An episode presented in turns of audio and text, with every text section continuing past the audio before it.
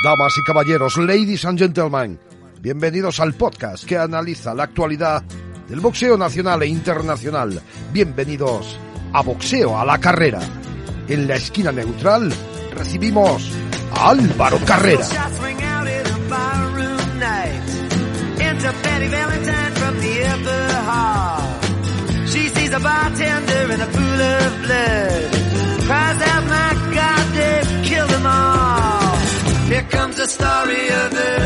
Hola, ¿qué tal amigos? Bienvenidos al podcast número 11 de Boxeo a la Carrera. La vuelta a la normalidad está marcando ya estos días, pero todavía queda un poco para poder ver veladas. Precisamente, una de las últimas veladas de boxeo que se había anunciado era eh, la que tenía como protagonista a nuestro primer invitado de hoy, Andoni Gago, quien debía defender el europeo del peso pluma el pasado sábado. Fuera de cancelaciones, una de las cosas más comentadas las últimas semanas son los regresos de Tyson y de Holyfield, ambos, eso sí, para combates de exhibición. Y también se está comentando mucho la transición de Floyd Mayweather, que ahora será entrenador. Todo ello lo analizaré con Tinin Rodríguez. Después habló con un experto en el deporte americano como es Pepe Rodríguez. La UFC ya volvió el sábado pasado. ¿Cómo se está viviendo ese regreso en Estados Unidos? El boxeo parece el siguiente. A ver qué piensa Pepe. Por último, charlaré con Javi Pardo, CEO y fundador de The Boxer Club, con quien intentaremos dar luz sobre la reapertura de los gimnasios de boxeo. Otra semana más de confinamiento, pero siempre con mucho boxeo y lo analizaremos a la carrera. Comenzamos. Te espero en mi Twitter, as barra baja a carrera.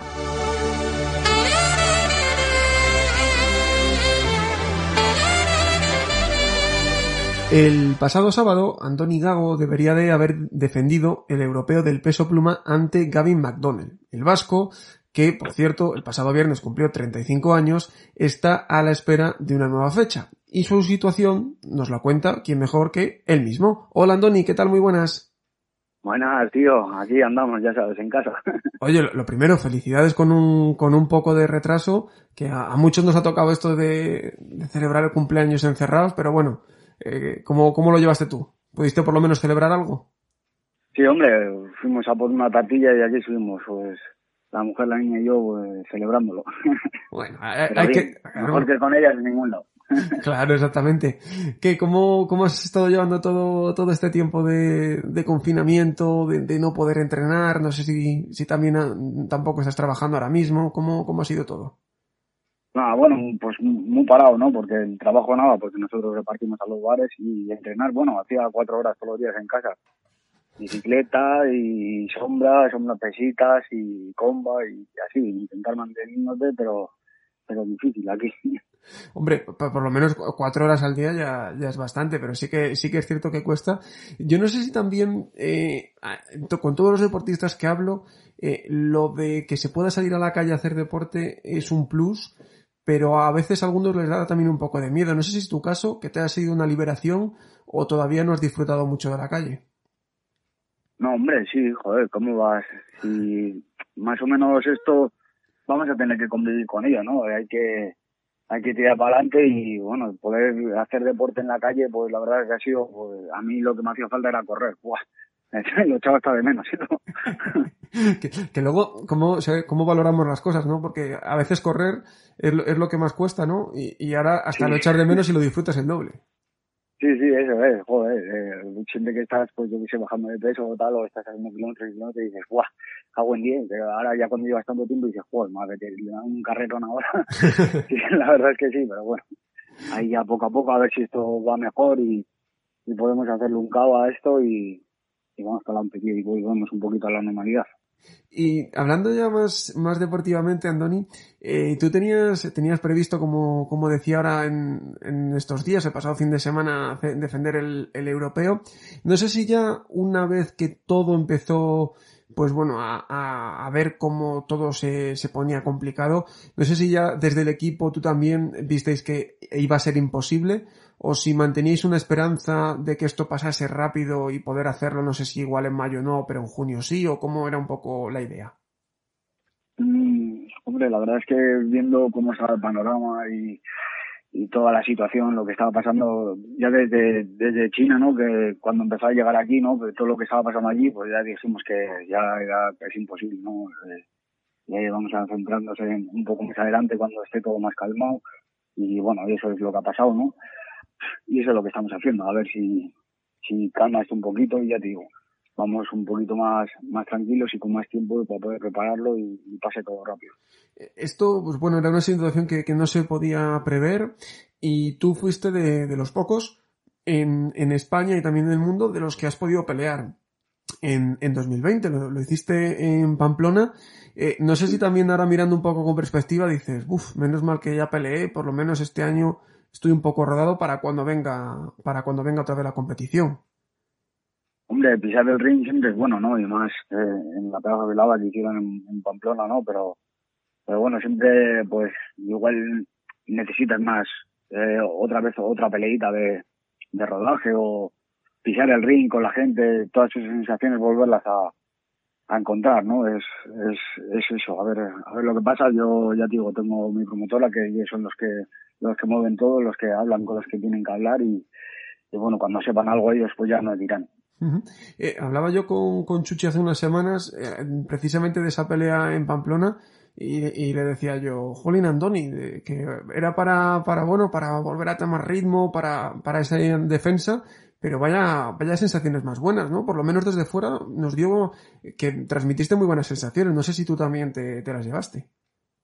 No, la verdad es que pues, ahí hemos trabajado mucho, ¿no? Eh, llevamos una preparación muy buena, pues en el gimnasio, en los sparring, eh, en el entreno con Javi, en la dieta, estaba con mi hermano Juan Alberto, estábamos, estábamos muy fuertes y la verdad es que, bueno, fue la- el chaval pues venía a boxearnos y tal y lo que pasa es que le pudimos coger esa mano derecha en el mentón que pues no la tomó y, y luego ya pues no le dejamos respirar, ¿no? Para intentar acabar. Eh, Casi a veces es mejor en, en ese tipo de peleas que, que se ponen de cara, eh, nunca puedes dejarle vida, porque luego nunca sabes lo que te puede ocurrir. Exactamente, tú le puedes, puedes dejarle respirar y, y luego el día, bueno, luego a- al poco te, te pone picha arriba la tía. Tienes que tener un cuidado. Exactamente. Y justo antes de esa pelea hablábamos tú y yo para, para As, para, de, de, bueno, de si ya mirabas al europeo, decías que primero esa pelea y que luego ya se vería el resto. Ahora ya que lo siguiente se supone que va a ser McDonnell, ¿cómo ves esa pelea? Eh, ¿En estos días de confinamiento también te ha dado tiempo o has estudiado más a tu rival o tampoco te has querido comer la cabeza con eso? No, de eso pues se ocupa mi hermano Juan Alberto Chuchi, yo no, no suelo ver vídeos de él. Ellos me dicen cómo, cómo tengo que entrarle, que, cómo tengo que atacar, lo que tengo que esquivar. Lo, ellos me todo porque yo viendo vídeos me paranoio. Pero bueno, sé que el chaval, el chaval es largo, es, un gran boxador y vamos a tener muy complicado ganarle, ¿no? Pero bueno, siempre vamos a vamos con todo, vamos con todo corazón a, a intentar meter nuestro boxeo, nuestro ritmo, nuestra presión y intentar llevarnos la pelea. Eh, cuando hablaba con, con Chuchi hace un par de semanas me decía que, la idea era hacer un, digamos, un duelo Euskadi contra Reino Unido, ¿no? Que estuviese obviamente encabezado por, esa pelea. Eh, no sé si, también han hablado ellos ahora de que quizá Julio, eh, no sé si ya te han dicho algo de eso o si por el contrario, si te llegase la opción de que dijese el inglés en este caso, vente para Inglaterra que aquí se puede hacer antes, ¿aceptarías o ya de tener el factor cancha a favor prefieres esperar? Hombre, siempre tu gente te da otro pulmón, ¿no? Eh, cuando estás flaqueando, está la gente animándote, bueno, te vienes arriba como un campeón, ¿no? Eh, yo prefiero pelear en casa, pero bueno, eh, que sea lo que sea, ¿no? Eh, cuando pase todo y, y ellos hayan, no sé cómo habrán acordado algo, si yo creo que se va a hacer aquí en casa, que ya está acordado, pero pero bueno, si tenemos que ir a Inglaterra no, no, no pasaría nada, vamos. Siempre, todos sabemos que otra cosa no, pero Andoni valiente y, y ir donde tenga que ir, no, por eso no, no hay problema, ¿no? Que al final eh, el ring es igual aquí que, que allí. Sí, eso es. Si, si me dices que vas a Inglaterra y te pegan todos, pues bueno, te lo pensarías. Pero bueno, da igual allí que aquí, solo va a estar él en el ring y, y vamos a boxear él y yo. Y eh, hablando un poco de, de lo que decías de, de, bueno de, de tener el apoyo del público, ese, ese aliento, lo tienes en Bilbao, pero lo de Pamplona también fue increíble. Eh, no sé si te esperabas ese cariño del público de Pamplona, aunque tenías a muchísimos de, de tus fans habituales allí desplazados. Vaya ambientazo que, que pudiste vivir en Pamplona. Sí, la verdad es que sí, es que bueno, la gente de Pamplona nos hizo sentir como en casa, aunque fueron muchos del barrio y de aquí de Bilbao para allí, pero la verdad es que era como estar en, en Bilbao, vamos, estaban ahí animando, eso era exagerado, la verdad es que esas cosas son, hay que vivirlas y no, no tienes palabras, no solo agradecimiento por, por todo el apoyo y todo el cariño. Y eh, tú eres un referente para, para muchos, sobre todo ahí en el, en el boxeo de- del País Vasco, pero ¿quién, ¿quién son tus referentes boxísticos hablando? ¿A quién, ¿En quién te has fijado tú más? Yo siempre me he fijado en mi hermano Juan Alberto, ¿no? Pero de aquí y, y de nacional de del mundo ha sido Julio César Chávez no ha sido para mí el más grande Un guerrero un batallador no daba una por perdida eh, siempre tiraba para adelante un grande vamos Un, un poco Andoni Gago, ¿no? Que nu- nunca da una No. batalla por perdida y siempre va hacia adelante. sí sí pero bueno él mucho más Y, y Andoni, tienes 35 recién cumplidos, campeón de Europa, te levantas todos los días cuando, cuando muchos otros se van todavía a dormir, eh, traba- entrenas, trabajas, vuelves a entrenar.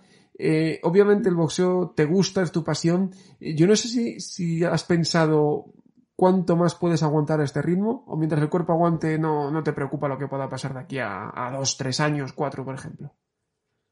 No, hombre, igual tanto no, ¿eh? de, de ahí pero, no sé, pero es lo que tú dices, el cuerpo aguante, ¿no? Cuando tú que en una pelea, bueno, o mismamente entrenando, no, no estás al 100% o no le das todo, te sale mal o no, o no puedes más, ya, el boxeo es un deporte, pero no es un juego, ¿sabes lo que te quiero decir? Hay que pensarlo fríamente. Tengo, la verdad que tengo muy buena gente a mi alrededor que me dice, oye, bueno, que esto es lo que hay, eh, ya no hay más. Y bueno, yo pues con malestar, pero lo aceptaría, ¿no? Lo que ellos, porque ellos desde fuera ven todo mucho mejor, ¿no? Y, y ya te digo, y luego uno mismo también se tiene que ver, se tiene que dar cuenta que esto no es un vacilón y, y bueno, cuando ya no puedes más, no puedes más. Y- pero tú de momento dices eso, que, que de momento si- sigues ahí. ¿Y cómo hace uno hombre, para...? no, hombre, de, de momento sí, de momento sí, pues yo me veo bien, vamos, me veo con muchísimas ganas y, y muy bien. Eh, Eso te iba a decir yo, que ¿cómo aguanta uno ese ritmo durante tantos años? Porque al final tampoco tienes tú un trabajo en el que estés sentado todo el día con las piernas en alto y que no tengas mucha actividad física. Eh, Al final tienes un trabajo que, requiere un gran desgaste físico, luego el desgaste de entrenar. ¿Cómo, cómo aguanta uno tantos años? No, hombre, pues eh, yo creo que es el sufrimiento, ¿no? Eh, sabemos sufrir y, y bueno, no, porque hay veces te lo pasas bien, pero otras veces lo pasas mal, ¿no? Estás al lado que no puedes más. Pero bueno, se anda con gusto, muchas veces nos dicen que no pica, ¿no? Y, y ahí vamos, ¿no? Ya, intentando dar todo, intentando dormir lo máximo y, y siempre pues intentando estar a tope. Exactamente, y sobre todo, personalmente, uno de esos ejemplos de, de cuando un día va mal o cuando las cosas no van bien, pensar en Andoni Gau y decir, "Joder, si él sigue adelante, ¿por qué no el resto puede seguir? Personalmente, Andoni para mí es un ejemplo de, de cómo si persigues tus sueños, pues mira, campeón de Europa, mirando todo lo alto que se puede, y muchas gracias hoy por, por estar con nosotros compartiendo un rato y a ver si dentro de poco ya podemos tener una fecha para ir a animarte y defender ese campeonato de Europa. Muchas gracias, Andoni. Nada, muchísimas gracias, tío, de verdad. Escuchas Boxeo a la carrera. Los regresos de Tyson y Holyfield, la transición de Floyd Mayweather como entrenador, la actualidad del boxeo más allá de las peleas no para. Y para analizar todos los detalles técnicos, me acompaña hoy Tinin Rodríguez. Hola Tinin, ¿qué tal? Hola Álvaro, ¿cómo estás? Muy bien, ¿y tú qué tal? ¿Cómo, cómo estás? Que ya hemos visto por tus directos de, de Instagram que, que estás preparando cosas, o sea que dentro de nada Tinin nos sorprende. Estamos a tope, Álvaro. Estamos eh, grabando un montón de contenido eh, en gran calidad, que sobre todo es eso lo que aprecia la gente, para que pues eh, los iniciantes sobre todo, gente que nunca ha hecho nada y que a lo mejor se sienten un poquito observados en un gimnasio y tienen ese miedo escénico, pues desde su casa pueden hacer el arranque. Y luego, pues queremos enfocarlo también a todos los parámetros, es decir, defensa personal de la mujer, salud y bienestar, de hombre y mujer, muchas cosas muy interesantes. No, no se puede parar en, en, esta cuarentena y quien tampoco ha parado son los protagonistas que, que decía yo. Yo, antes de hablar de Holyfield Tyson y una posible trilogía, quiero hablar de Floyd Mayweather, que ahora dice que quiere ser entrenador, que ha empezado a entrenar a su sobrino. Los dos son novatos, uno como boxeador, otro como entrenador. Y la pregunta es clara. Eh, vamos primero, si quieres, a, a grosso modo y luego entramos en detalles. ¿Un gran boxeador es sinónimo de que vaya a ser un buen entrenador o no tiene nada que ver? Sería por coincidencia, no tiene nada que ver. Vale, eh, a, eso es lo, lo, primero porque muchos le dicen, Buah, es que va a ser un entrenador. No, vamos a ver y, y vamos a analizar poco a poco. Eh, la, la, experiencia al final se gana con los años y es muy difícil que el primer boxeador que tú entrenas sea un gran campeón. Claro, eso es. Además, que creí que iba a seguir por el camino de que la experiencia es un grado y que los boxeadores tienen experiencia. Pero claro, ¿lo saben transmitir o no? Ese es el tema. Es, claro, ahí está el kit de la cuestión. Y luego a nivel, ya no solo tener mucho conocimiento a nivel técnico, táctico y estratégico, sino también de, de psicológico, porque el factor psicológico puede ser tuyo interno, puede ser pensamientos intrínsecos, pero a la hora de tú transmitirlo, o tratar de modular eh, el pensamiento de otro deportista es muy complicado. O sea, eso requiere de mucha, mucha experiencia y pasar por mucha guardería, como digo yo, que la guardería es realmente la academia de, de, de la formación de un, un, entrenador. Y la guardería es lo que tenemos cuando, en mi caso, yo tengo un campo de, de entrenamiento con grandes boxadores en los que son amigos en la calle, pero enemigos en el gimnasio. Y que el boxeador está pendiente del entrenador en el que en el momento que falle algo se lo va a señalar con el dedo. O sea, es eh, el, matrimonio entre boxeador y, entrenador es más diferente de lo que la gente piensa como si fuese un romance de a nivel familiar, a nivel social, como puede ser el de Tyson con Kusamato. Completamente diferente. Son guerras que soportarlas hay que estar muy, muy en la feria metido todo el día. Eso te iba a decir yo, porque al final, obviamente Floyd Mayweather eh, tiene mil y una historias sobre un ring, tiene muchísima experiencia y puede contar situaciones que ninguno de, de nosotros ha vivido. Pero el tema es eh, lo que tú decías, saber empatizar y luego sobre todo, una cosa es como tú te veas sobre el ring y luego otra cosa es como tú transmites lo que quieres que hagan otros sobre el ring. Que ahí también está un poco la clave de saber, sí, yo sé defender de una manera, pero es que también tengo que adaptar el boxeo a mi boxeador, no todo va a ser como yo quiera. Claro, es que lo que tú has dicho, además Floyd Mayweather es, eh, yo creo que el único boxeador que ha ganado durante 49 combates haciendo lo mismo a todo el mundo. No ha cambiado su plan de estrategia. Entonces es algo buenísimo porque parece que ha encontrado eh, o, o, nadie ha sabido descifrar ese algoritmo de Floyd Mayweather.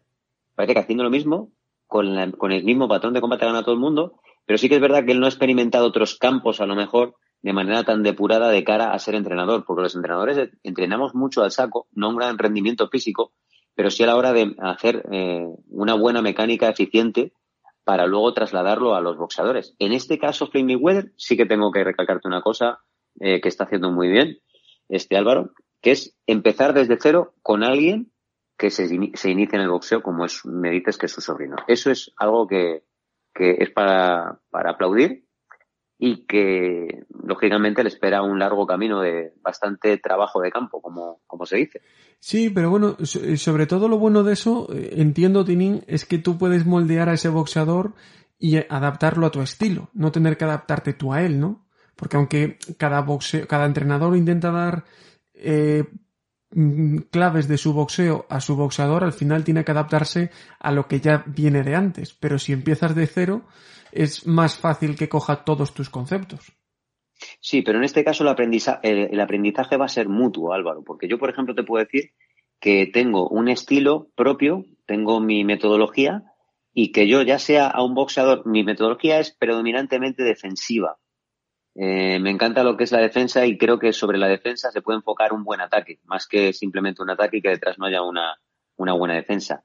Pero en este caso, cuando me viene un boxeador más atacante, más ofensivo, yo trato de eh, aprender de él porque sobre todo son cosas que vas a aplicar en, en un futuro con otro boxeador de esas características y que son ingredientes que hacen una sinergia entre ellos. Y en este caso yo voy a poner todo de mi parte para que su defensa mejore como atacante. Imagínate que tenemos un gran invasor del ring eh, muy agresivo y en consecuencia también eh, pues eh, introducimos un poquito de defensa de fundamentos técnicos defensivos que le hace, como digo, en consecuencia, un boxeador mm, total, ¿no? Eso es lo que se trata, hacer un buen cóctel con unos buenos ingredientes y en este caso ya te digo que es la sinergia de ambos, tanto entrenador como boxeador, los dos van aprendiendo en conjunto. Y luego, aparte de, de, ese entrenamiento en conjunto, Tinin, para mí otra cosa clave es cómo actuar luego una vez que empiecen los combates. No solo a la, a la hora de transmitir eh, órdenes, sino a la hora de llegar a la esquina, de corregir, de saber los tempos para hablar, para que el Catman haga su trabajo. No creo yo que, que Floyd Mayweather se ponga de Catman a estas alturas. Eh, también, eh, eso lo hemos visto muchas veces, como a veces hay entrenadores que han sido grandes boxeadores que llegan a la esquina y no dicen nada, o lo que dicen ni nada es lo mismo, que se dedican a arengar, ¿no? Eh, también eso al final se lo va a dar solo el paso de los combates y estar en una esquina, en otra, en otra, en otra, e ir sumando experiencia. Efectivamente, eso ya lo vimos tú y yo juntos cuando retransmitimos una pelea de Jaime Munguía, en la que estaba Eric Morales en la esquina, y vemos que fue totalmente órdenes eh, totalmente deficientes eh, carentes de, sentido en cuanto a tiempo y muchísimos despistes a la hora de subir con un vocal, protector bucal, perdón, o una botellita de agua. Entonces, lo que tú dices, se necesita muchísima experiencia y sobre todo, Álvaro, los entrenadores cambiamos de forma de ser, porque eh, el que no es padre se vuelve padre y aprende a tratar con niños. Eh, ellos, los boxeadores, son un gremio completamente diferente a otros deportes. Ya sé que están los jugadores de fútbol, ya sé que están por ahí otros atletas, pero los boxeadores es, otro gremio.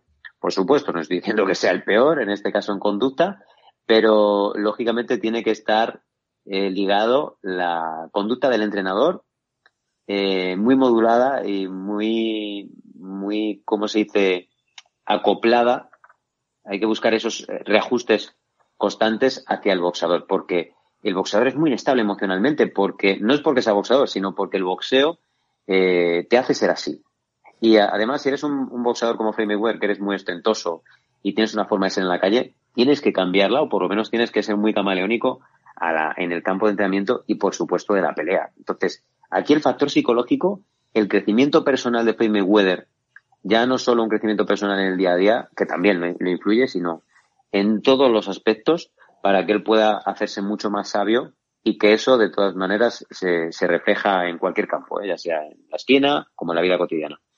Y cambiando de tercio, Tinin, eh, no sé si has visto el vídeo de Tyson.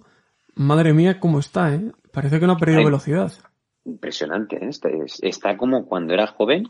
Yo lo repetí el vídeo varias, varias veces, no por la ejecución de, del movimiento que lo hace muy bonito, y lo hace como te hace recordar, ¿verdad?, al Tyson de antes, sino con la potencia que lo emplea, ¿eh? Sí, es que la potencia, la, la, la velocidad, es, es, que es todo, es que dices, uff, pero parece que no, no ha pasado el tiempo por él, ¿no? Eh, eh, la verdad que, que, que, bueno, que tiene muy buena pinta, pero es lo que decimos siempre eh, con todos los boxadores que vuelven y lo hemos dicho con el propio Sergio. En el, en el gimnasio es una cosa y luego vamos a verlo en fuego real. Sí que es cierto que bueno, que él tampoco va a tener mucho fuego real, ¿no? Porque va a ser un, va a volver para combates de exhibición. Pero yo no sé a ti, pero a mí por lo menos, aunque sea en un combate de exhibición, viendo cómo está, me apetece verle. Yo es que soy muy soñador. Yo, soy, eh, yo estoy todo el día flipando, Álvaro. Entonces, mis amigos, por, por ejemplo, como Oscar Zadeno o Miguel de Palos, eh, tenemos un chat en común y siempre estoy eh, poniendo peleas legendarias, ¿no? Y digo yo, oye, ¿qué pasaría si? Y me dices, que joder, es que tú siempre estás con que qué pasaría. Digo, bueno, pero vamos a soñar un poco. ¿Qué pasaría si Mike Tyson hace un combate eh, que solo expone dos rounds, pero que en dos rounds puede mantenerse como cuando tenía 20 años? Porque Mike Tyson sabíamos que hasta cuando era joven no podía eh, soportar esa contracción muscular y ese, esa, esa, ese nivel, esa frecuencia cardíaca durante más de seis rounds, ¿no? ¿Qué pasaría si, si demuestra que en dos rounds puede demoler a cualquier hombre peso pesado y le ponen una pelea, por ejemplo, Mike Tyson contra Deontay Wilder? Y dices, joder, hombre. macho, tienes unas cosas, digo, bueno, pero tú irías a verlo y dices, me dejo, me dejo medio, me dejo sueldo completo en ir a, a ver un, un, Tyson Wilder. Que luego vamos a ver algo que, que nos puede decepcionar o nos puede dar pena, sí, pero yo creo, o te lanzo aquí esta pregunta, aunque tú eres el periodista, en este caso, Álvaro, ¿tú qué opinas? Yo creo que rompería que le todas, Sí. no, no, yo creo que rompería todas, todas la- todos los récords del pay-per-view. ¿Tú Sí. qué piensas? Sí, sí, sí. No, no hay nadie como Tyson. Al final piensa que, que hay muy pocos boxeadores que sean conocidos universalmente y por todas las personas del mundo. O sea, eh, yo creo que si mm, Estoy contigo, ¿eh? de 10 personas le preguntas eh, a quién es Tyson, 9 saben quién son. Entonces, eh, aunque no les guste el boxeo, saben quién, es- eh, quién es Tyson. Y ese combate obviamente movería mucho. De hecho, hemos visto el revuelo que se ha armado cuando ha dicho que va a hacer combates benéficos. Que estamos viendo eh, al propio Julio César Chávez eh, padre haciendo combates benéficos. O sea, que no es algo novedoso. Pero solamente decir Tyson en un ring, hombre, yo creo que, que a todos pues se nos enciende un poco en ver. la cabeza algo, ¿no? Es, es que ahora lo que tú has dicho me ha recordado a Chávez y luego me ha recordado que también Tyson tiene otras exhibiciones, pero sí que las hizo como un poquito más gordito, Exacto. con la parte emocional ya fuera todo, completamente del boxeo. Pero ¿qué pasaría ahora si, como lo hemos visto con la camiseta mojada que, que marcaba pectoral, marcaba un vientre plano y, y lo hemos visto marcar tres golpes en manopla, dos hook abajo y pasar y meter un derechazo tremendo? Eh, ¿Qué pasaría si es que ahora lo que quiere hacer es algo que es un amago de vamos a ver qué tal estamos en, en exhibición y luego hablamos? Yo creo que de momento quiere hacer eso. Luego igual llega a ser una decepción. Lo que sí te puedo decir es que en la exhibición que haga Mike Tyson, mm, si puede provocar un, un knockout, lo va a hacer porque Sí, además hombre. lo demostró. Sí, sí, lo sí. demostró en otras exhibiciones, ¿te acuerdas? Sí, y, En la que noquea a un compañero y, y le dio tiempo a agarrarlo en el aire, por ejemplo. y, y yo, que soy un poco mal pensado, cuando veo lo de Tyson, dos semanas más tarde veo lo de Holyfield. Para mí aquí hay algo. No sé el qué, ¿Sabes qué te digo? pero hay algo detrás. si veo a Holyfield otra vez cargar con que quiere volver, se me quita las ganas y sé que no va a pasar nada. ¿Sabes por qué? Porque yo no sé si lo sabes, Álvaro, pero yo me acuerdo que tenía alrededor de unos 18 años, ahora tengo 37. Y luego, mm, unos cuatro años más, eh, se volvió a cantar de que la tercera pelea entre Tyson y Holyfield se pudo hacer en España. Para todos los que nos estén escuchando lo recordarán. Y estuvo rondando el Tyson Holyfield en España muchísimo, incluso luego en Rusia. Lo quisieron despertar y no se pudo. Yo prefiero, para que se tome más en serio, que no se retomen fantasmas del pasado que nunca, que, que, que, no fueron. O sea, ya se hicieron dos peleas magníficas. No hace falta ver eso. Eh, eh, si además se ha intentado hacer y no ha llegado a puerto. Yo prefiero ver por separado primero a Tyson por donde sea en una pelea. Y luego, Dios dirá, si quieren ya que vuelvan a, a renegociar. Pero te hablo de que esto pasó cuando ya Tyson, además, ya estaba retirado. Entonces, bueno, prefiero no. Es, es algo, Sí. sí, a ver, es algo recurrente, es como el Mayweather Pacquiao 2. Es algo, Mm. es algo recurrente, ¿no? Pero hombre, eh, a mí sí que me choca que, que Tyson diga eso y que luego haga un anuncio oficial de que vuelve también para hacer exhibiciones. Es curioso cuanto menos. Sí, eso es o envidia. Una de las dos no, cosas. no, yo pienso que tiene, tiene muchísimo que ver, es, eh, tiene mucho sentido en cuestión de, de negocios. Eh, los, los dos negocios, los dos business empiezan a la par y si acaso, esto es como mover una ficha. Muevo ficha y si puede coincidir bien y si no, pues nada, pero por lo menos no nos pilla en frío. Yo pienso que son movimientos normales, naturales, que pueden, pueden pasar o que no, pero por lo menos que no los pilla nadie en bragas, como aquí decimos, ¿no? Sí, pues bueno, a ver, a ver qué ocurre, a ver cómo, cómo sigue todo, pero por lo menos, Tinin, en este tiempo que no hay boxeo, pues nos ha dado tiempo a fantasear y a Sí, sí. pasar un buen rato. Está chulo, ¿eh? Sí, por eso, por eso, que al final, oye, a- a- estas cosas también nos ayudan a desconectar y a fantasear un poco. Sí. Y estamos encantados de leeros a todos los que estáis escuchando este podcast y que nos digáis lo que pensáis vosotros de todo esto, porque al final, en estos tiempos así difíciles, lo que nos queda es la imaginación y fantasear. Así que te doy las gracias, Tinin, por haber estado hoy con nosotros para ayudar, para ayudarnos a todos a fantasear un poco con el qué pasaría. Muchas gracias, Tinin. Gracias, Álvaro. Un abrazo. Te espero en mi Instagram, álvarocv94.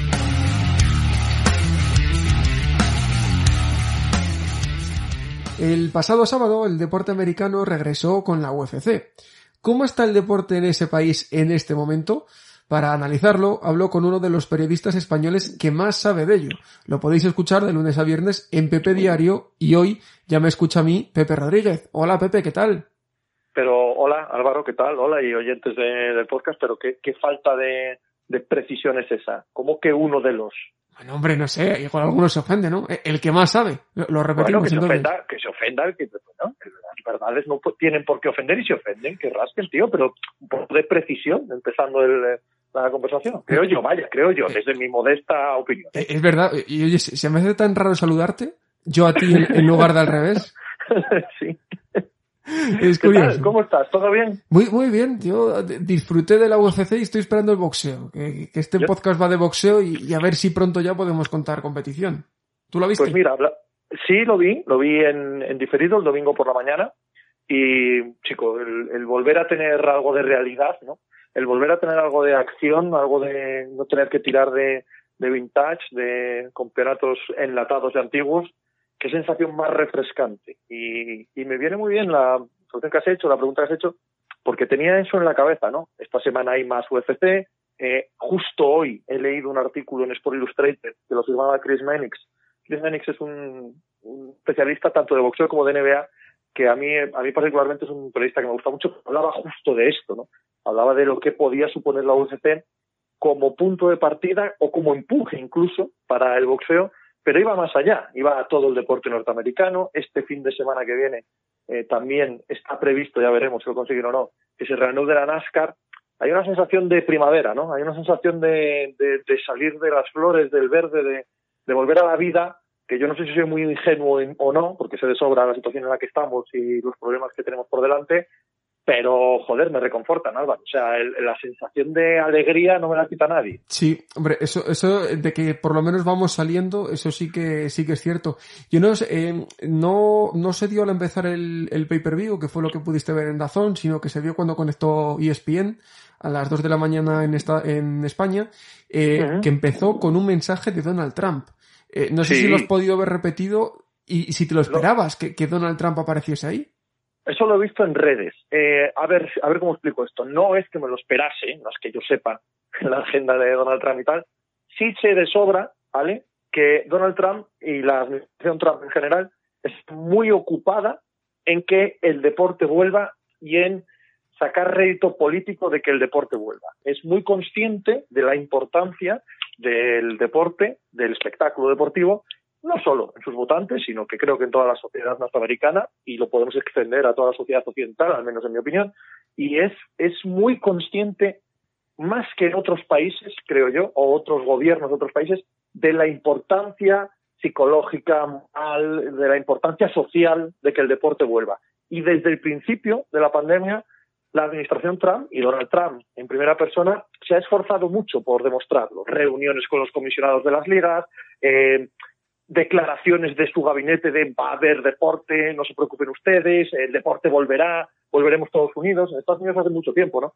Y bueno, y en los demás lados, claro, que el deporte se usa a nivel propagandístico y, y en este caso en concreto la administración Trump está muy, muy enfocada eh, en que eso se note. Mm, no me extraña nada que el primer eh, evento que, que exista aparezca él. No me extrañaría nada, aunque no lo sepa o no lo adelante, que este fin de semana en NASCAR él estuviese presente de alguna manera. Y me parece lógico, a ver, que no suene esto eh, ni a crítica ni a aplauso. Entiendo lo que es, entiendo lo que es. Sí, o sea, al final él, él tiene que estar ahí porque, porque es eso, porque sabe que, que es muy importante y sobre todo el, el mensaje con el que yo me quedo es enhorabuena a la UFC por el esfuerzo que está haciendo y ánimo al resto, tenemos que volver cuanto antes.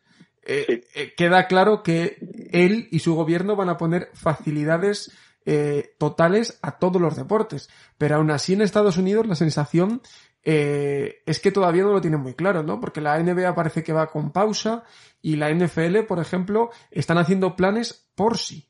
Eh, Bueno, yo, yo la NFL, la NFL al menos, claro, les ha pillado todo esto sin partidos por jugar.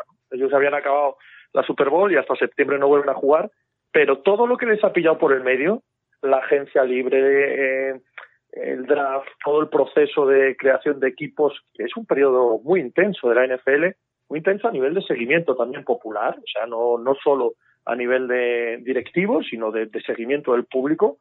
Ellos no han parado, ¿eh? Y la semana pasada presentaron el calendario y el calendario es como el de todos los años. De momento han tirado para adelante con todo. Es cierto que no han tenido nada que parar porque no han tenido que parar partidos. Por lo tanto, no se compara a ninguna otra competición. Pero ellos, ellos como las cucarachas, ¿no? Cuando, cuando haya la tercera guerra mundial van a subir las cucarachas y la NFL. Aquí, para adelante con todo. Y en cuanto al boxeo en particular, Pepe, tú que, que pulsas mucho los, los medios de Estados Unidos, eh, ¿cuál es el sentir de la gente? ¿Tienen ganas del boxeo o ha perdido, o, o, a la gente está, no perdido, sino que la gente está más pendiente o más deseosa de ver otro tipo de deportes? No, déjate. Yo lo que te decía del artículo de Chris Mannix eh, esta mañana eh, y leyendo entre líneas lo que publica la Athletic, eh, más o menos las cuentas habituales que siguen boxeo norteamericanas, hay una sensación muy clara de esto de la UFC tiene que servir para que vuelva al boxeo. O sea, eh, sí que es cierto que es muy difícil extrapolar una experiencia como la de la UFC a deportes más masivos o a deportes no masivos, sino que necesitan más gente para funcionar, que son deportes de equipo, que necesitas una infraestructura diferente, pero meter a dos boxeadores en un gimnasio, claro que tiene inconvenientes y problemas, por supuesto, lo sabemos todos, pero no es lo mismo, ¿vale? Que poner en marcha la NBA. Y en Estados Unidos en concreto hay una sensación de venga para adelante. ¿eh? Si esta gente lo ha conseguido, es hora de que el boxeo eh, dé un paso adelante y sí que se le echa de menos, por supuesto que se le echa de menos. Eh, se dan nombres, se dan veladas, se da la idea de que no pueden tardar mucho en el boxeo. Además, a nivel social, a nivel sociocultural, el seguidor del boxeo en Estados Unidos tiene mucho más en común con todo esto que estamos hablando, con la NASCAR, con la UFC, casi con la MLB, con la NFL, que con el otro sector, ¿no? Y justo este lado eh, está clarísimamente enfocado a vamos a vamos a volver cuanto antes. Y sobre todo en Estados Unidos se entiende que también el boxeo no puede dejar pasar la oportunidad, porque si la UFC le estaba comiendo la tostada, se la puede comer mucho más. Sin duda, sin duda, sin duda. Y es que el, el apoyo de la ESPN a la UFC, el apoyo, vamos, eh, son socios, no, no, Sí, no es sí. ningún apoyo, se, se, se paga eso. De hecho, bueno, de, de hecho, cuando suspendieron los últimos eventos fue porque unos directivos de ESPN levantaron el teléfono y le dijeron que no. Totalmente, O sea que- totalmente. No podemos olvidar que la ESPN pertenece a Disney y no pueden permitirse ciertos lujos, ciertas barbaridades. Pero de la misma manera que eso pasó, que en abril eh, paralizaron eh, a Dana White para que hiciera estas cosas, de la misma manera, para ellos esto es un punto de partida inmenso. Ya hemos conseguido poner algo en marcha. Ellos son referencia a todo esto. Ellos son quienes presionan, ellos son quienes levantan el teléfono y, como dices tú, paran a Dana White, pero también son es quienes levantan el teléfono y le dicen a Dan Silver de la NBA, el muchacho, mm, vamos, ¿eh? Y son los mismos que con sus eh, diferentes eh, eh, televisiones y grupos deportivos y grupos de periodísticos que son rivales, quienes empujan a hacer las cosas. Y sí, claro que existe, volviendo a tu pregunta original, la idea en Estados Unidos de la UFC os está comiendo la tostada, ya las estaba comiendo a nivel de espectáculo, a nivel organizativo, a nivel de, de la imagen eh, que se mostraba de la competición, si ahora la UFC es capaz de hacer tres veladas en una semana, seguir para adelante, empezar a, a sacar combates estelares para dentro de un mes, el boxeo tiene que moverse, pero sí o sí, claro. Y, ya por último, eh, estamos viendo en España que, hay mucha crítica, ¿no? Eh, con, que no se cumplen eh, ciertas normas de, de seguridad para evitar más contagios. Y justo en la UFC hemos visto muchas paradojas, ¿no?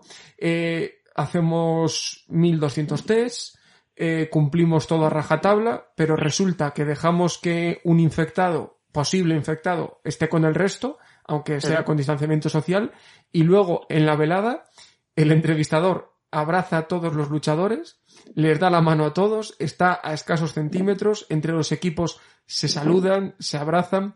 ¿Tú crees que, que en Estados Unidos se va a imponer eso cuando vuelva el deporte? ¿O se buscará que esa imagen no es la que se proyecte? Como por ejemplo en España que piensan que dicen cuando vuelva el fútbol eh, no se van a poder celebrar los goles en corrillo, por ejemplo. Va a depender del deporte y va a depender de la cultura de seguidores que, que está detrás de ese deporte. Pero yo entiendo que mucho más la segunda opción, ¿vale? Eh, uno no puede imaginar que, por ejemplo, esto que estás comentando en OPT ha sido muy criticado, ¿eh? No, estas cosas no pasan desapercibidas en Estados Unidos, no es una sociedad crítica que se calla o, o, que nos llega aquí, bueno, como nos suele llegar las cosas caricaturizadas, perdóname. Eh, pero uno no puede imaginar que la NBA se vaya a comportar como la UFC, ¿sabes? Uno no puede imaginar que la MLS de fútbol se vaya a comportar de manera diferente a las ligas europeas. Depende mucho de cada liga, pero la tendencia, entiendo yo, va a ser dentro de las peculiaridades de cada país mucho más parecida a lo que estás diciendo. Extremar las precauciones, tener mucho cuidado, eh, a nivel de imagen, eh, valorar si esto se puede o no se puede hacer, eh, que no cause ningún revuelo social, eh, se va a hacer muy con, con, con, mucha precaución en este tipo de cosas, sí. Eso, eso, eso estimo. Hombre, es que cuanto menos fue, fue curioso varias de las acciones que, que vimos. Pues bueno, Pepe. El... Pero sabes también como yo, Álvaro, que la UFC tiene una, una fama de gamberra alocada sí, en Estados Unidos. Eso sí, ¿sabes? eso sí más que el boxeo, pues, exacto. Sí, sí, mucho más. Entonces, no se les perdona, claro que no, insisto, que genera mucho debate, pero no es lo mismo la UFC que la NBA. O sea, no es lo mismo. Si esto lo hace la NBA, hay un, hay un Cristo. Eh, la, la, fama de gamberra alocada le da una le da una flexibilidad en este tipo de cosas a la UFC que no tienen otras ligas norteamericanas. Pues decía yo, Pepe, que el periodista español que más sabe de deporte americano. Ahora sí, ahora, ahora sí. sí. Ahora, está, ahora muy bien. Sí, sí, Muchas gracias por haber estado con nosotros. gracias, Santiago. Te espero en mi Instagram, álvarocv94.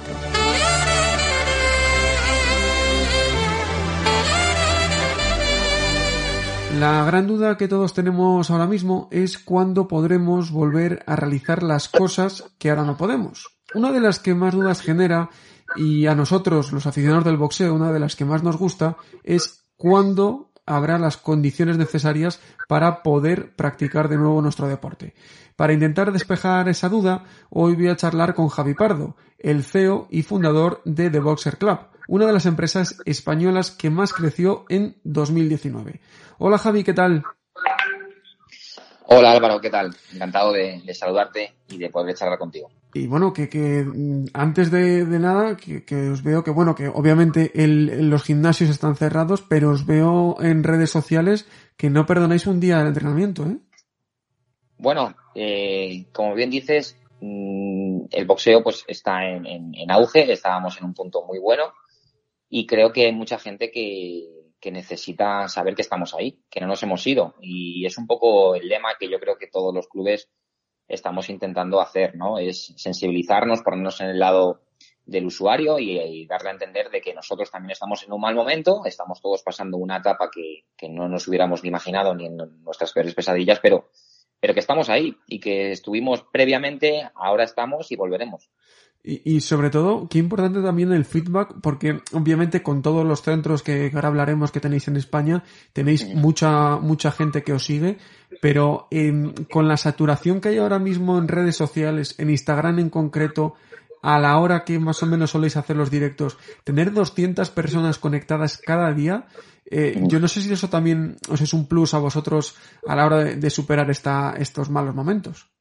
Yo creo que ahora todos los colectivos, y creo que no solo en el deporte, sino en todos los sectores, eh, todos nos estamos solidarizando con el, con el compañero, con el prójimo, y todos nos estamos juntando, nos estamos arrimando, porque creo que eh, igual como, como creció de Boxer Club, creció gracias a la, suma de, de, muchos entrenadores que pensaban y tenían una idea en común. Aquí igual, si tenemos una comunidad eh, que se junta y que, que, se mantiene con fortaleza, nosotros también nos motivamos. Evidentemente, ahora es un momento, Álvaro, de, de solidarizarnos y estar unidos para hacer un paso adelante. Y bueno, eh, esta semana sigue habiendo territorios con fase 1, otros con, con fase 0, pero bueno, hasta el próximo no podríais volver a una cierta, bueno, no sé si llamarlo normalidad, sino que bueno, que podríais volver a tener actividad. ¿Cuáles un poco los pasos a seguir y el aficionado que esté en casa subiéndose por las paredes, cuándo va a volver a poder practicar boxeo? Bueno, como, como como usuario, de, yo también soy un, eh, al final yo me meto dentro de lo que es ser un usuario, yo, yo estoy deseando, ¿no? Entrenar y, y hacer de nuevo mi vida normal. Pero bueno, es cierto que ahora, pues estas fases nos están marcando eh, esta nueva normalidad, como, como bien dices, y inicialmente, pues, eh, se ha hecho el uso de, de, poder ir en diferentes franjas horarias, hacer una vueltita, un paseo, bicicleta, un running. Eh, nosotros, como bien decías, nos hemos mantenido un poco dando los live, dando el boxeo desde otro punto de vista que ni nos hubiéramos imaginado hace unos años vernos así, ¿sí? Pero bueno, creo que ha dado ese buenos resultados y ahora en esta nueva fase en la que vamos a entrar, pues creo que nosotros, como clubes deportivos, eh, lo primero tenemos que, que, tomar una serie de medidas importantes, ¿no? Es volver a generar al usuario la tranquilidad de volver a estar en una zona en la que se cumplen todas las medidas y, toda, y todas las restricciones que se están marcando de la administración, nosotros como, como clubes lo vamos a, a, a, mantener muy rígido. Es cierto que en esta siguiente fase, eh, en la que entra, bueno, evidentemente eh, cada comunidad también marcará un poco su, eh, se adelantará un poquito, si una comunidad siga un poquito después, pero al abrir los clubes deportivos van a exigir únicamente que se hablan de forma de entrenamientos individual, Álvaro. Y entonces nosotros, por ejemplo, no vamos a poder entrar en esta primera fase. En esta segunda fase, vamos, evidentemente, es que las fases confunden mucho, ¿no? Sí, bueno, la primera fase para vosotros en la que podéis volver a hacer algo. Exactamente, en la fase de los clubes deportivos, como bien dices. Uh -huh. En la fase de los clubes deportivos, pues eh, habrá aquellos clubes que, que, puedan, que sirvan y que den entrenamientos eh, individuales, que cojan cita previa, que manteniendo todas las medidas de higiene y de seguridad, abran, pero nosotros no. Nosotros y como creo que la mayoría de los clubes deportivos entraremos en la fase 3, ¿vale? Sí. A partir del 10 de junio más o menos. Sí, porque además sobre todo, ¿no? Eh, la particularidad que, que, tiene que tiene vuestra vuestra empresa es que está asociada con un gimna con un gimnasio muy grande, ¿no? Sí. Y que al final compartes mucha, muchas zonas y que yo creo claro. que os sería más complicado, ¿no? Hacer cosas individuales que esperar un poquillo más. Exactamente. Yo ahora también como te he dicho antes, me pongo un poco en la voz de, de todos mis compañeros de, de profesión y, de, y, me pongo en la unión de, de, los colectivos como clubes, ¿no? Realmente mucha, en muchas de esta, en esta segunda fase en la que podríamos abrir, creo que a muchos no nos va a salir rentable.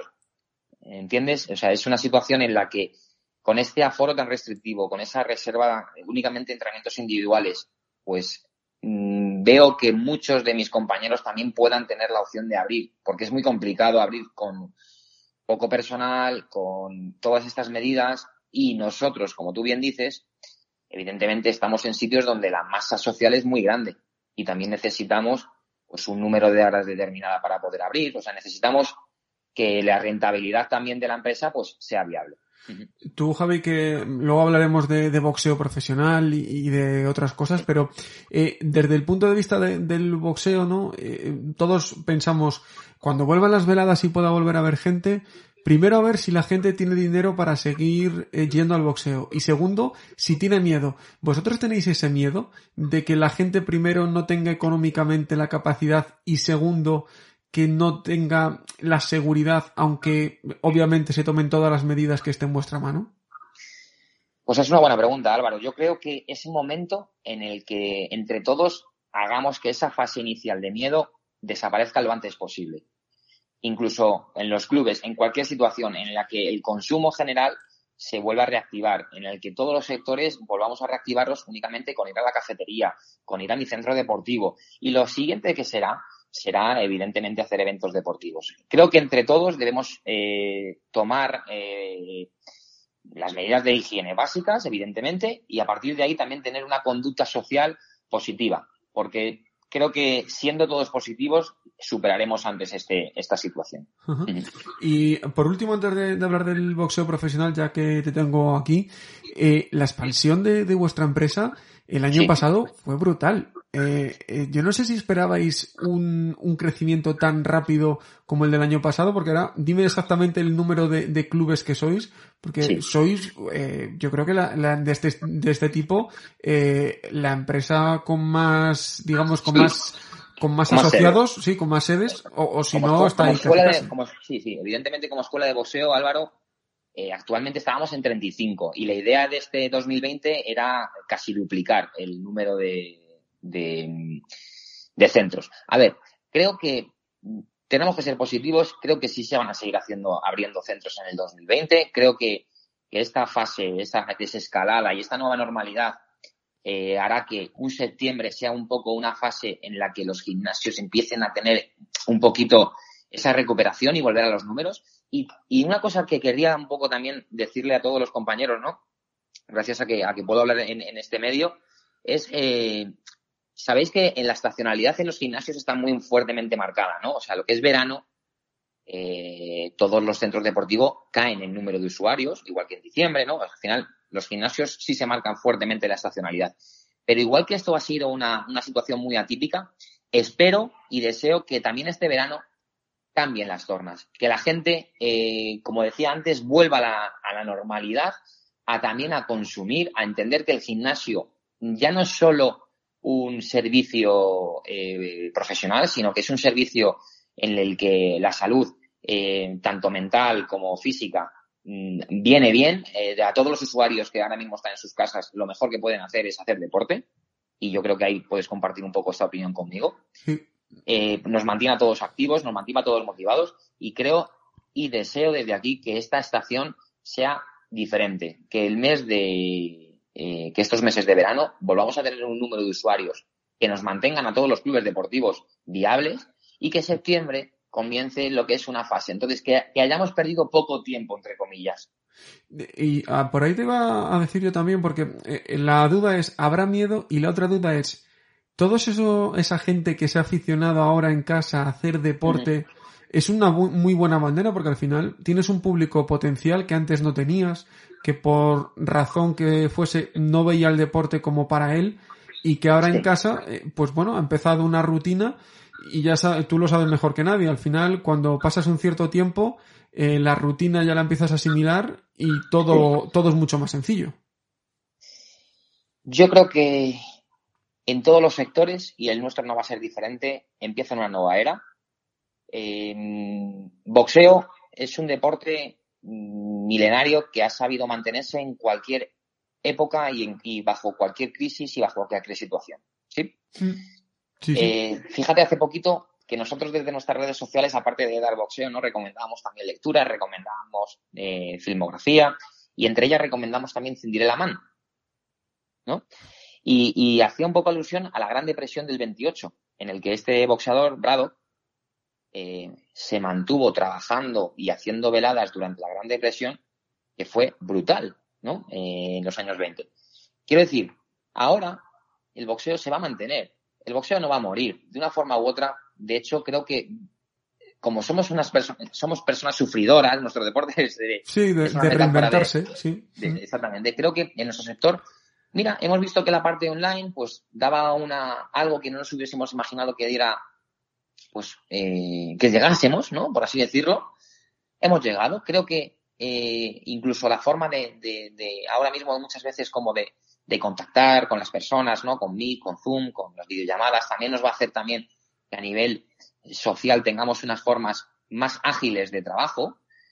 Creo que mm, las plataformas televisivas también se están reinventando y también darán un poco de ayuda a, a, que los deportes tengan esa visibilidad, que es de lo que se vive.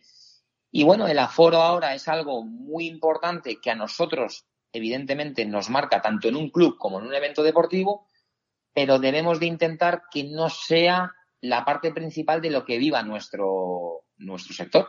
También tenemos que tener, entender que nuestro sector puede vivir gracias a, a, otros eh, a otros factores, en este caso el online, el, el, tema de plataformas, el tema de visionar por pay-per-view gracias a un Dazón, a, a, lo que sea, ¿no? sí, que sea. Al, al, final estás hablando de, de, un negocio en particular, pero que se puede extrapolar a todo, porque yo creo que ahora mismo no hay empresa que no se haya reinventado eh, sea de, del campo que, que sea.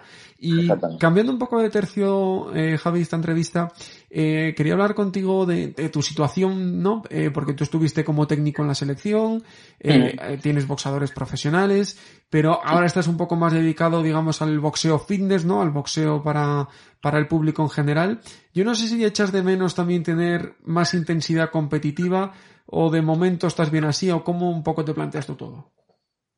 Eh, yo, eh, a, a nivel personal, yo tengo alma de entrenador. Eh, como bien sabes, pues prácticamente yo inicié mi carrera eh, profesional mm, como preparador físico de la selección española y luego ya he asumido diferentes cargos un poco pues para intentar llegar a, a todo lo que las necesidades de, ese momento. Pero yo lo que a lo que voy es que yo tengo mi, carácter de entrenador y, y, a mí me gusta el, deporte profesional. Quiero decir, ahora en esta fase de expansión eh, he aparcado un poquito el no poder asumir tanta responsabilidad, porque realmente llevar a deportistas, pues, como bien sabes, pues. Lleva mucho tiempo. Lleva mucho tiempo. Pero bueno, me sigo manteniendo en el ámbito profesional, gracias a Jennifer, a Jonathan, Samu, a colegas de profesión que, con los que comparto pues, miles de vivencias. Y volveré, volveré. O sea, nosotros teníamos pensado también abrir un gran grupo en, en Madrid, aparte de los que tenemos, tener una sede principal, eh, con este con esta situación del COVID, pues tuvimos que frenar la, la, compra. Ahora tendremos que valorar de nuevo la nueva situación y desde ahí vamos a marcar como nuestra pequeña meca, por así decirlo. Iba a ser como la sede principal donde el mundo boxeo íbamos a, a que este formato, eh, Álvaro, en el que puede coexistir el deporte del boxeo fitness o de recreativo con el deporte profesional, pues sea eh, fundamental y que se puedan hacer eventos en el propio local, etc, etc. O sea, eso es un poco mi idea. Sí, hombre, es una de las cosas que siempre se ha pensado y que al final falta hacerlo y, y que sí. sí. que puede, sí que puede ser una, una idea que, que, crezca. Y ya por último, Javi, eh, te hemos visto también de, de, promotor, ayudando en esas, organizando esas veladas en el, en el teatro, ¿no? El, esos Monday Battle. Eh, pero yo te quería preguntar por Jenny, porque con, con Samuel pues hemos hablado con Carlos últimamente, a Jonathan lo tenemos pendiente para las próximas semanas. Y Jenny, no sé cuál es un poco, obviamente ahora todo está parado, pero el futuro que os marcáis a corto plazo, porque con su experiencia y con un par de combates más, todos soñábamos con, con, cosas muy grandes, ¿no? Sí, evidentemente.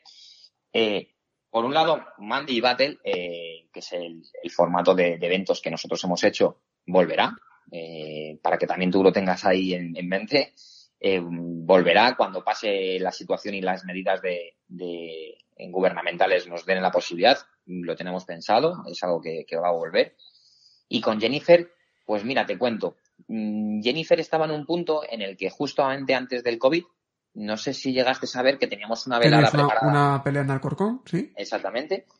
Y teníamos también hablado un poco con, con el técnico del equipo nacional, con, con, el seleccionador, con Rafa Lozano, el poder compaginar el, el, el boxeo profesional con uh -huh. el boxeo olímpico en este caso y Rafa, pues estábamos yendo a entrenar el equipo nacional, para que contara con ella y en el caso de que diera la posibilidad de que se encontraba eh, bien y fuera seleccionable, poder ir a uno de los clasificatorios, ¿vale? Esa era nuestra idea en ese momento. Eh, ahora, los juegos, pues como todos sabemos, pasan a estar en otra fecha totalmente diferente. No sabemos como... cuándo es el segundo preolímpico. Porque al primero ya no fue, entonces ya no puede retomar. Entonces sería el de París, pero a saber cuándo es el de París. a saber cuándo es, estamos todos un poco con, con todas estas dudas, pero bueno, con el tiempo todo se va aclarando, todo se pone en su sitio y se verán las opciones. También en cuanto Jennifer, pues como tú dices, eh, es una deportista que tiene mucha experiencia en el ámbito amateur, entonces nosotros habíamos conseguido poder haber hecho rápido una carrera profesional, rápidamente poder optar al, Campeonato de España. Eh, ya ha hecho combates largos, ya ha hecho combate a ocho rounds, o sea, es una deportista que aunque tenga pocos combatitos profesionales, tiene mucha experiencia y estábamos a las puertas de eh, hacer algún título internacional para rankearla y rápidamente poder optar a, a cuotas mayores. Y eso, eh, en cuanto tengamos la posibilidad de realizar eventos deportivos, lo vamos a hacer. ¿Vale, Álvaro? O sea, para que también... Pues ojalá, ojalá sea muy, muy pronto y, y, veamos ya a Jenny ahí rankeada y que dentro de poco llegue ese gran combate o esos grandes combates que todos estamos deseando ver. Pues Javi, muchas gracias por este ratito y lo que digo, que a ver si dentro de poco vamos viendo buenas noticias, tanto en la primera parte de la entrevista de lo que hemos hablado como en la segunda. Muchas gracias. Muchas gracias a ti, Álvaro, y un placer que transmitas ahí toda la información a nuestros amantes del boxeo.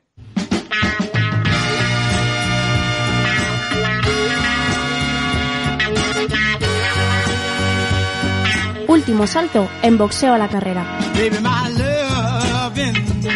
Las veladas canceladas empiezan a ser menos y es que empezamos a entrar en el tiempo en el que las dudas ya eran grandes y nadie programaba eventos. Aún así, el pasado fin de semana debería haber sido un día grande para nuestro deporte. En España, Sergio García tenía programado defender el europeo del Super Welter y Antoni Gago el del peso pluma. En Estados Unidos se debería de haber disputado el duelo entre José Carlos Ramírez y Víctor Postol por los mundiales WBC y WBO del superligero. En ese mismo país también estaba programado el pleito entre Claressa Silch y Marie-Yves un combate en el que estarían en liza los cinturones mundiales WBC, IBF y WBO del peso super welter. Para este próximo fin de semana, como digo, se nota que ya no se programaron eventos, solo estaba prevista la reubicación de la final de las World Boxing Super Series en el peso crucero entre Dorticos y Briedis. De marzo pasó a mayo y de mayo de momento está sin fecha. Y con esto ponemos punto final a este podcast. La próxima semana más boxeo y hablaremos del, como siempre, a la carrera. Chao, chao.